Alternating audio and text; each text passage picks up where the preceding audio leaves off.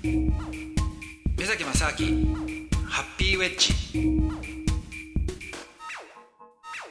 目崎正明です。アシスタントのドキドキキャンプ佐藤光晴です。今回もキューバのお話です。目崎正明ハッピーウェッジ。あそうなんですね、はい、結局まあ今となればね、えー、結局それはまあ歴史的に見たときにその共産主義っていうのが、まあ、一つは崩壊して、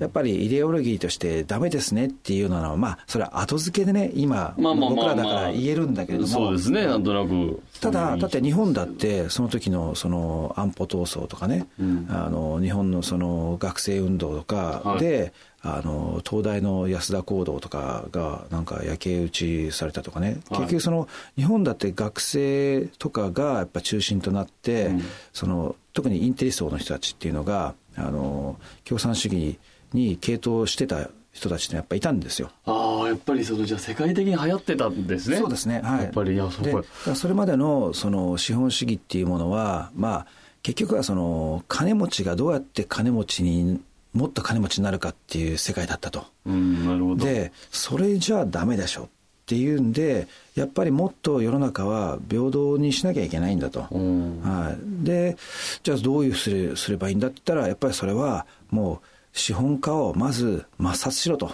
極端な話ですけどね。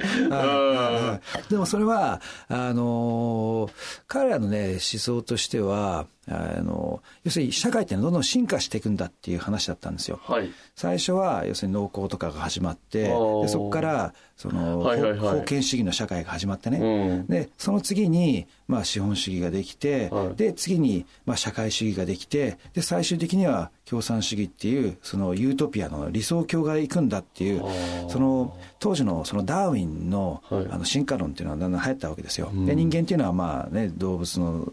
あのなんていうもっと可動可動っていうかまあ類人猿からどんどん進化していったっていう話があったわけじゃないですか、うん、でその話に社会を当てはめたんですよね。はあじゃあもっと今がゴールなんじゃなくてもっと良くなるんだと。そうですね。変わっていくもんだっていう。最終的にはユートピアっていうみんなみんながこうハッピーで生きる素晴らしいところにあるんだけども、うん、でもここにまあ、行き着くためにはその、まあ、ただ待ってただけじゃダメですと、うん、はい、でやっぱこれは自分たちで動いてで暴力的な革命によってひっくり返さなきゃいけないんだっていうね。そのぐらい大胆にやんないと変わんないと、はい、うん。うん、そうですね。だって実際例えばフランス革命なんていうのは、まあこれね、19世紀とかですけども、はい、それまでその国をあの統治していた王様が、はいうん、まあ、あの、市民革命によって引きずり出されて、ギロチンで殺されちゃうわけですよ。はい、でそれによって、まあ、市民っていう、その、まあ、なんです感覚ができたわけですよね。そういうことか。要するに国民主権とかって今、日本だとね、日本というか世界的には当たり前のように言ってますけど、国は個人の主権だっていうね。うん、でも当時は、その19世紀とかその何もないですよ。そうか。国は王様のものでしたから。でもそれはちょっと待てよと。っていうことで市民の革命によってね、王様を殺せっつって、で、王様はある日殺されちゃったわけですよね。はい、だから、意外とやっぱり世の中ってそういうその、まあ、なんですか、血血生臭いね、ことで、いろいろこう変わっていってるっていうのはあるんですよね。歴史的に見ても、そういうえいわゆる革命が、えー、成功して、なおかつそれで国が良くなってるっていうのが、ずっと繰り返してきてるからこその、うんうん、その、今もそうだっていうことで共産主義に。そうですね。うん。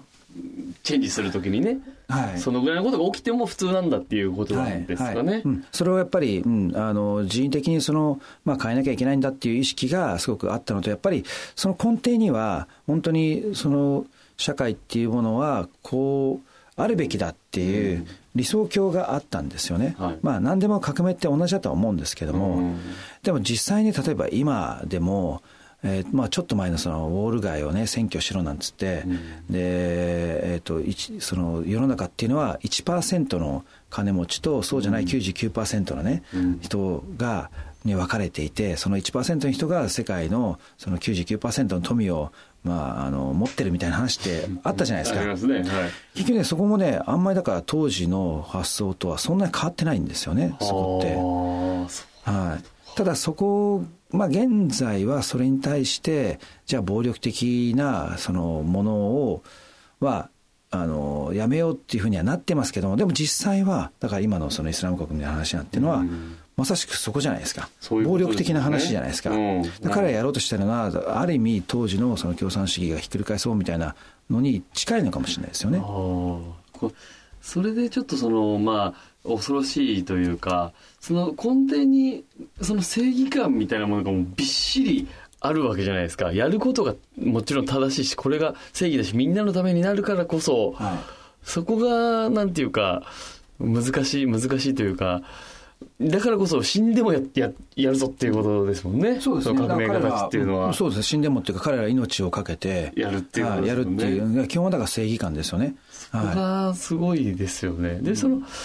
キューバの、まあじゃあ今の人たちは、それでまあチェゲバラのこともすごい国民的なね、ヒーローとして扱ってっていうのがあって、はい、じゃあその時の革命があったから今の生活があるっていうことですごく楽しく生活してらっしゃるってことなんですか？今の人たちは。そこがですね、はい、結局、じゃあ、蓋を開けてみて、その共産主義ってのはどうなったかっていうと、うん、やっぱり、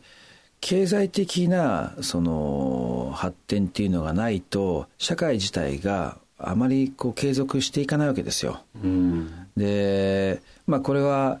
まあ、あの旧ソ連が崩壊したっていうのの、まあ、一つの原因ではあるとは思うんですけども、まあ、これ、細かいその原因をね、言ってるといろんなことが出てくるんであれですが、まあ、大枠で言うと、結局は、あのその経済自体が、まあ、持続可能ではなかったと。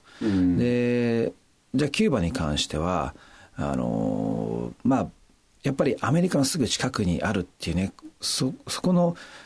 その、ものすごい近いところにある巨大な国と全く貿易ができないっていうのは、これはね、大変なことなんですよ。もったいないんですよね、それだって。まあ、もったいないもありますけども、はい、あの何か物質を持ってこいと思ったところで、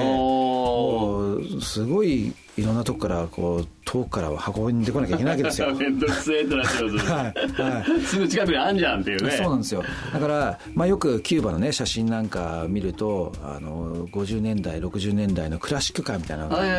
走って、はい、あれ別におしゃれで走ってるわけじゃなくて、はい、あれしかないんですよ。